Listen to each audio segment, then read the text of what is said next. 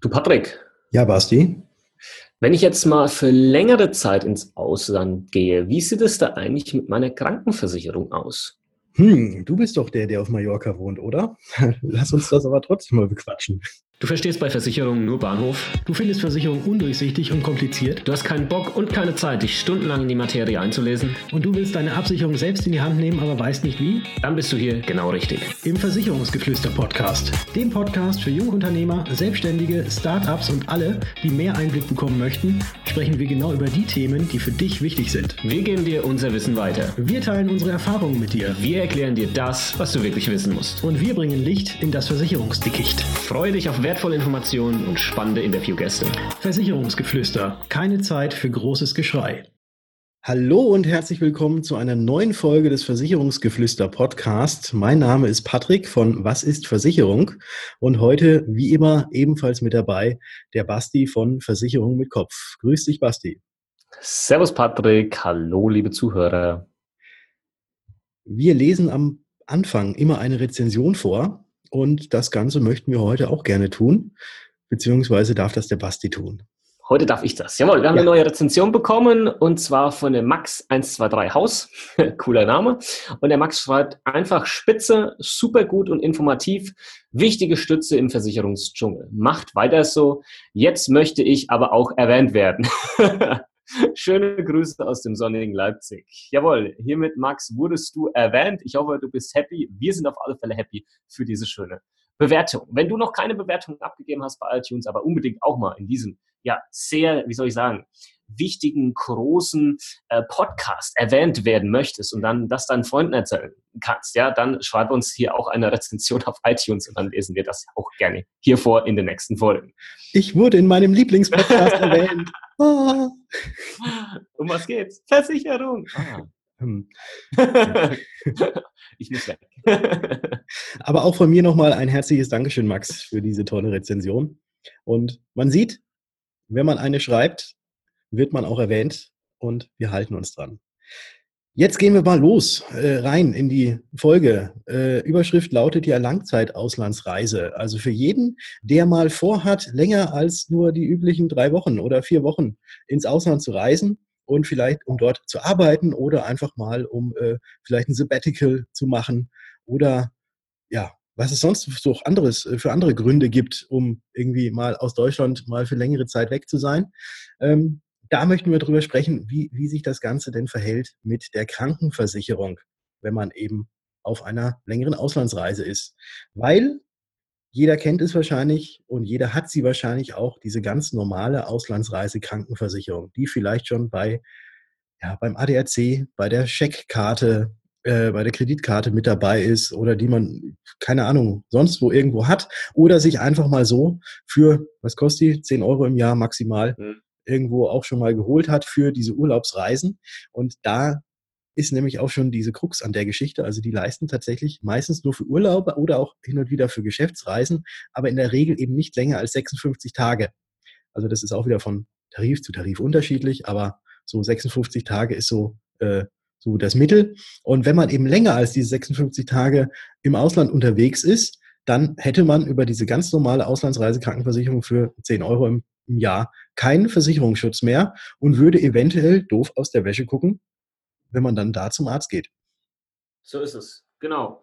Ähm, hier vielleicht auch nochmal ein interessanter Punkt, wenn du dann zwischenzeitlich wieder in Deutschland bist, ja, und bist da ein paar Tage, ja, dann gehst dann wieder ins Ausland, ja, und hast den nächsten Urlaub oder so, ja, dann fangen diese, äh, ich nenne, sag's jetzt mal, 56 Tage in dem Fall wieder von vorne an.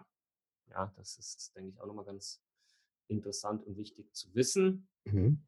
Aber es geht halt nicht so, dass wenn das jetzt darüber hinaus ist. Und ich habe tatsächlich schon viele Gespräche gehabt, wo dann jemand äh, in den USA war und mir dann erzählt, er ist schon drei Monate da, aber ist ja alles cool, hat ja eine Auslandsreisekrankenversicherung. Und ich so, äh, nee, mh, hm, was das angeht, ist so gar nichts cool gerade. Mhm. Weil die leistet halt einfach nicht, nicht so lange, ja. Und ähm, in den meisten Fällen aber halt auch nur für akute Fälle und Notfälle. Und du kannst nicht einfach mal so zum Zahnarzt gehen, ja, für eine Vorsorgeuntersuchung oder so. Das ist vielleicht auch nochmal ganz wichtig zu erwähnen. Ja. Hat schon einen Grund, warum die nur 10 Euro kostet im Jahr. Ja. ja. Genau. Aber wenn man doch jetzt mal vorhat, lange, längere Zeit ins Ausland zu gehen, äh, was kann man denn da tun? Oder wo müssen wir erstmal eine kleine Unterscheidung treffen, vielleicht? Ja, Genau, richtig. Und zwar gibt es ja wahrscheinlich äh, einige von euch, die sind gesetzlich krankenversichert und einige von euch sind vielleicht privat krankenversichert. Und hier gibt es tatsächlich Unterschiede, weil ihr habt beide dann hier andere Voraussetzungen, andere Grundvoraussetzungen, je nachdem, in welchem der beiden Krankenversicherungssysteme ihr drin seid. Und wenn wir uns jetzt mal die PKV, die private Krankenversicherung, anschauen, die ja wir beide auch haben, dann ist es so, dass diese schon per se eine weltweite Geltung mit dabei haben. Aber, und das ist jetzt ganz wichtig, ähm, das kann sich von Tarif zu Tarif unterscheiden, wie lange diese Weltgeltung denn in diesem Tarif vorhanden ist. Das kann von sechs Monaten über zwölf Monate bis 24 Monate bis fünf Jahre bis unbegrenzt sein. Ja, also da gibt es wirklich Riesenunterschiede. Ähm, da mal reingucken und den äh, Krankenversicherer vielleicht auch kontaktieren im Vorfeld, damit du da auf Nummer sicher bist.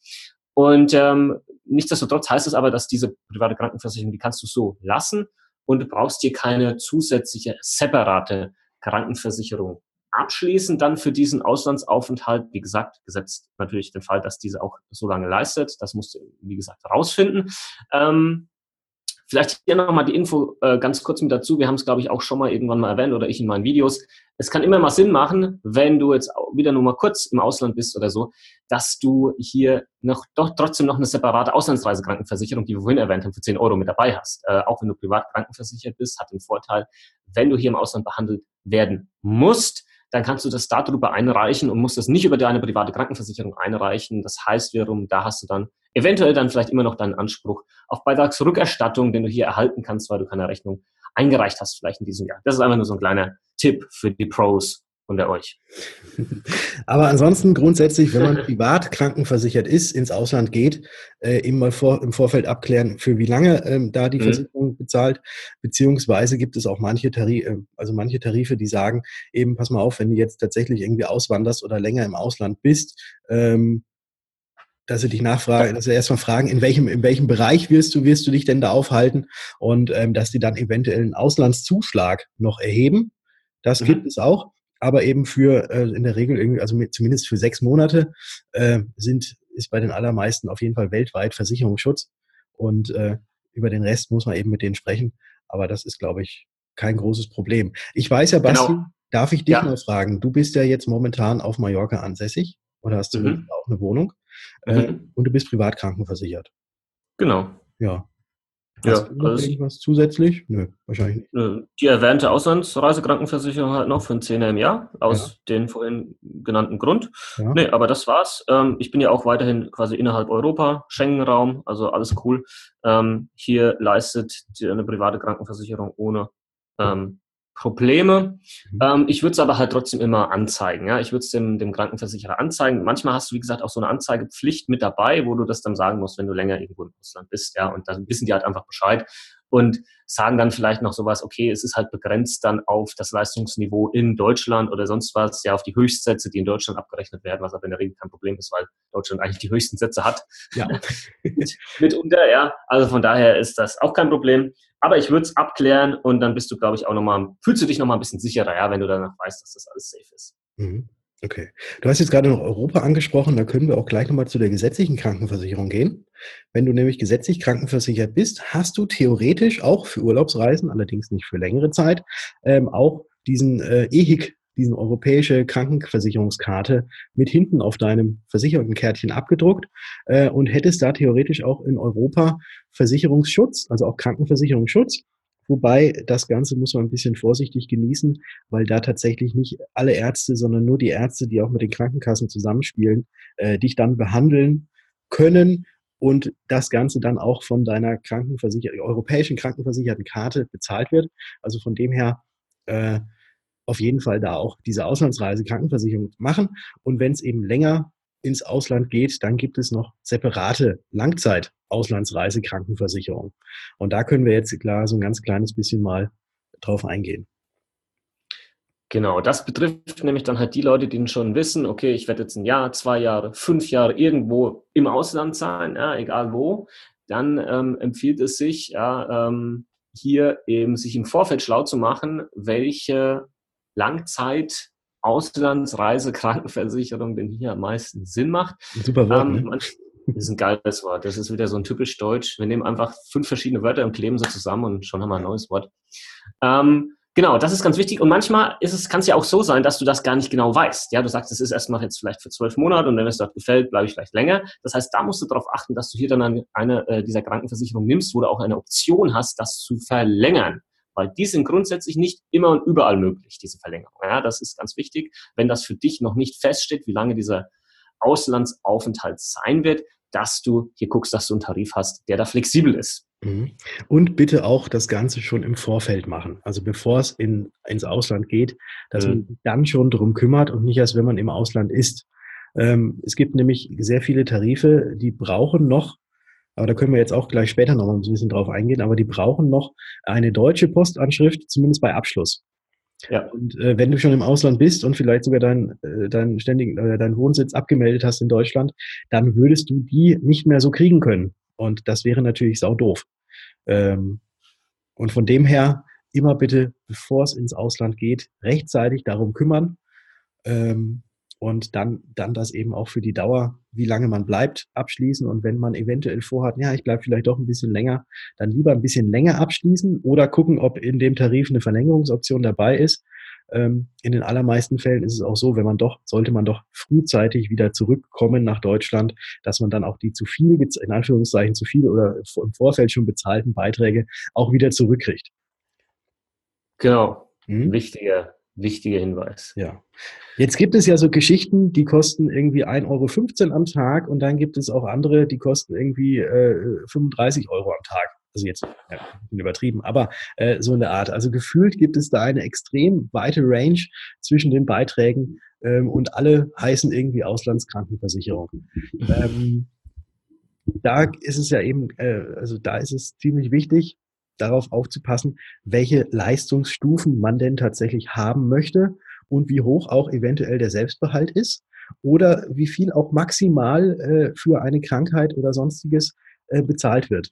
Ähm, weil nämlich bei den meisten Auslandsreisekrankenversicherungen, Langzeit-Auslandsreisekrankenversicherungen, ähm, sind nämlich nur bei Zahnbehandlungen zum Beispiel nur die schmerzstillenden Maßnahmen mitversichert. Also nicht, dass der Doktor da so richtig alles machen kann, dass es alles gut ist, sondern eben nur, dass es schmerzstillend ist.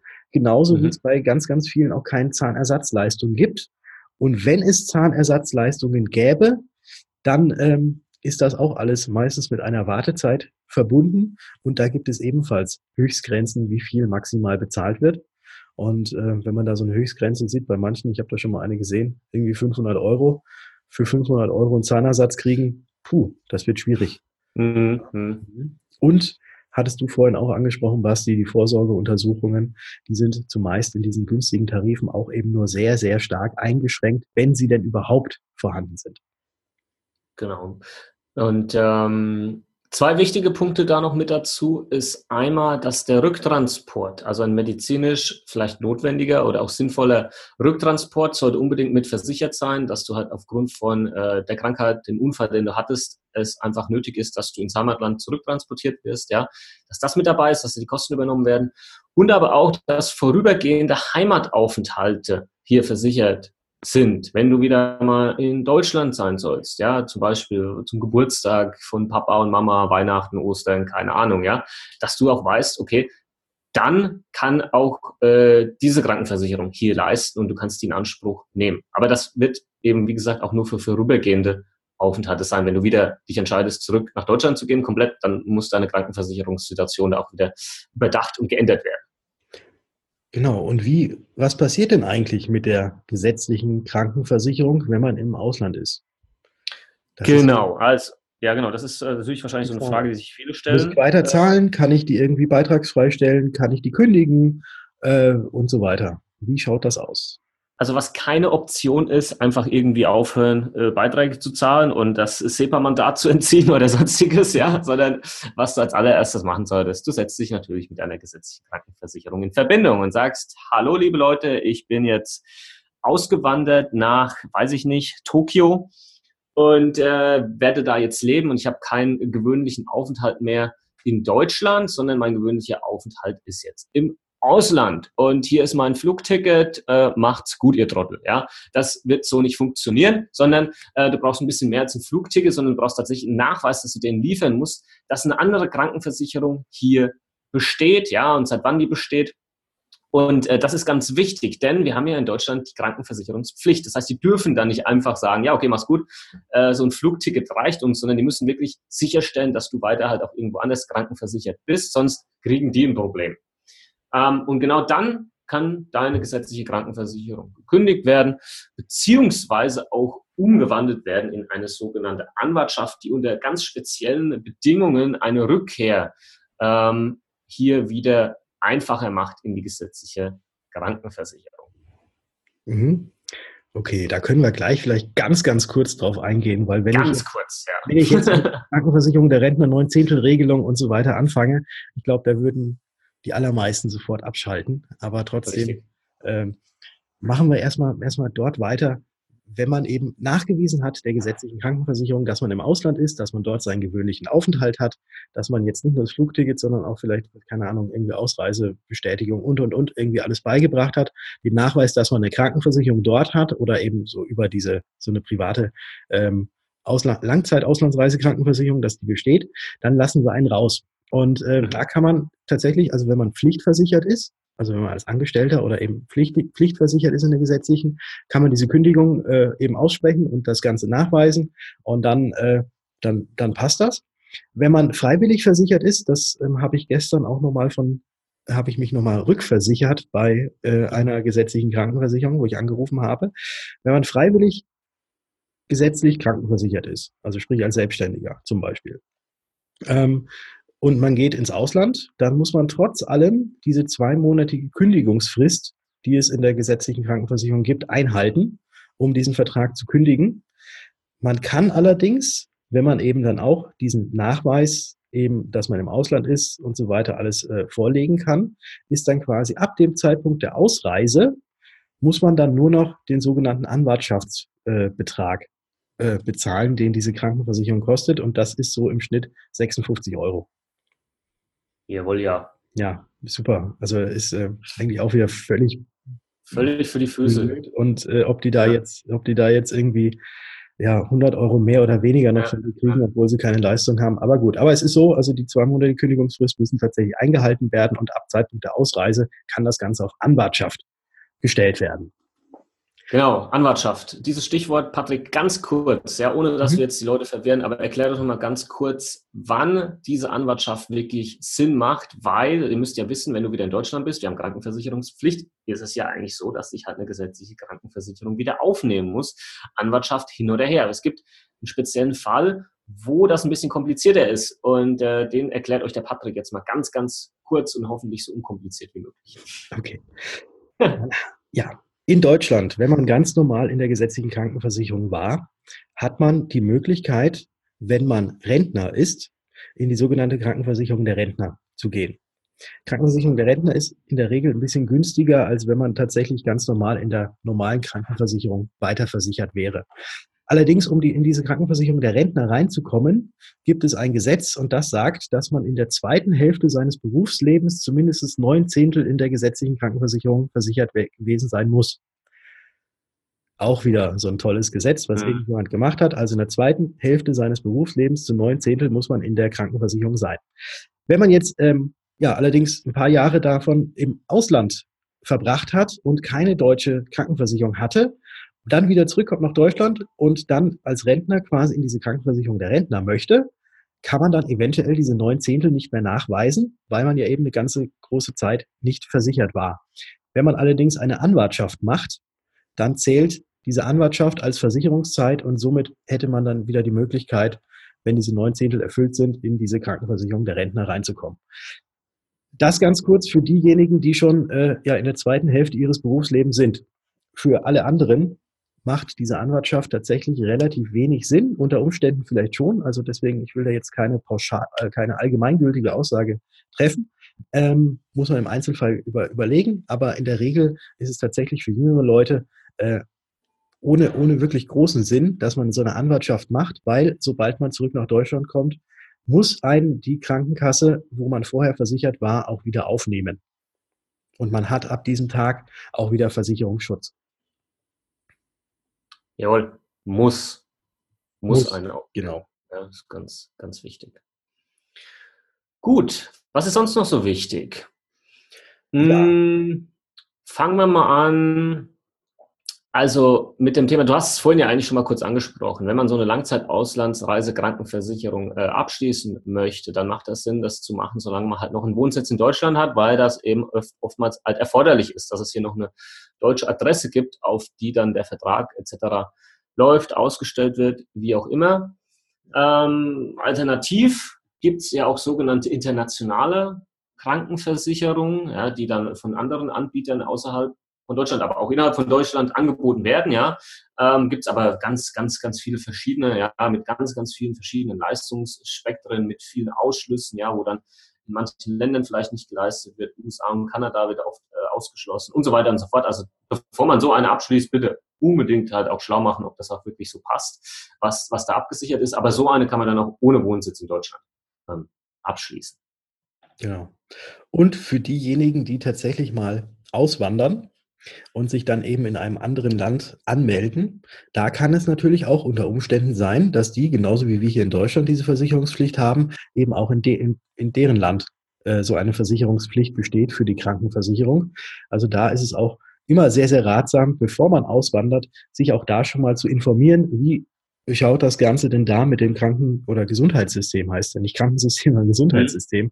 Wie schaut das denn da aus? Gibt es da auch Sozialversicherung, wo es eventuell Pflicht ist, äh, und wenn ja, wo leisten denn dann diese Krankenversicherungen? Also ich weiß zum Beispiel von Zypern, habe ich neulich gehört, wenn du nach Zypern auswanderst, ähm, die Zyprioten, heißen, heißen die Zyprioten? Zypern? Ja, ich meine schon, ja.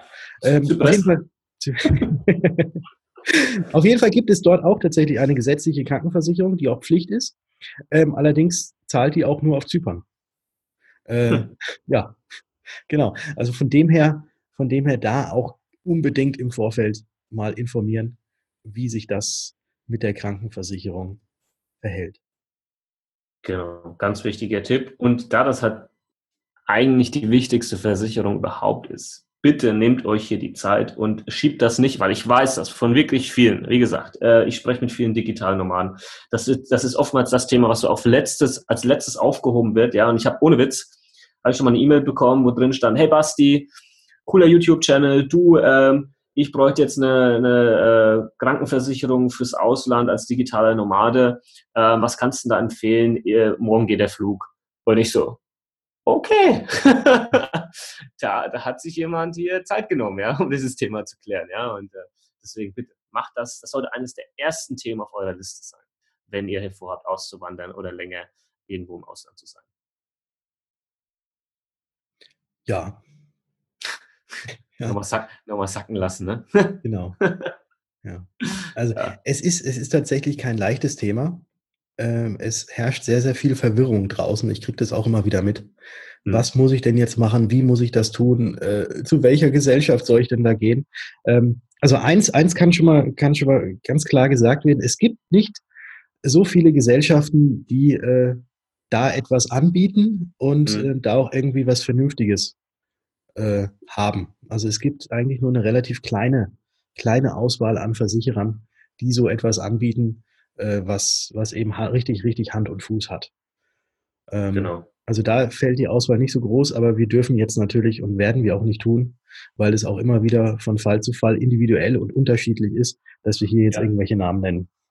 Nee, Namen, Namen nennen wir keine, aber das vielleicht nochmal so als Denkanstoß. Viele versuchen dann halt irgendwie so die günstigmöglichste zu bekommen, die irgendwo in, weiß ich nicht, Liechtenstein sitzt oder den USA oder sonst irgendwo, ja.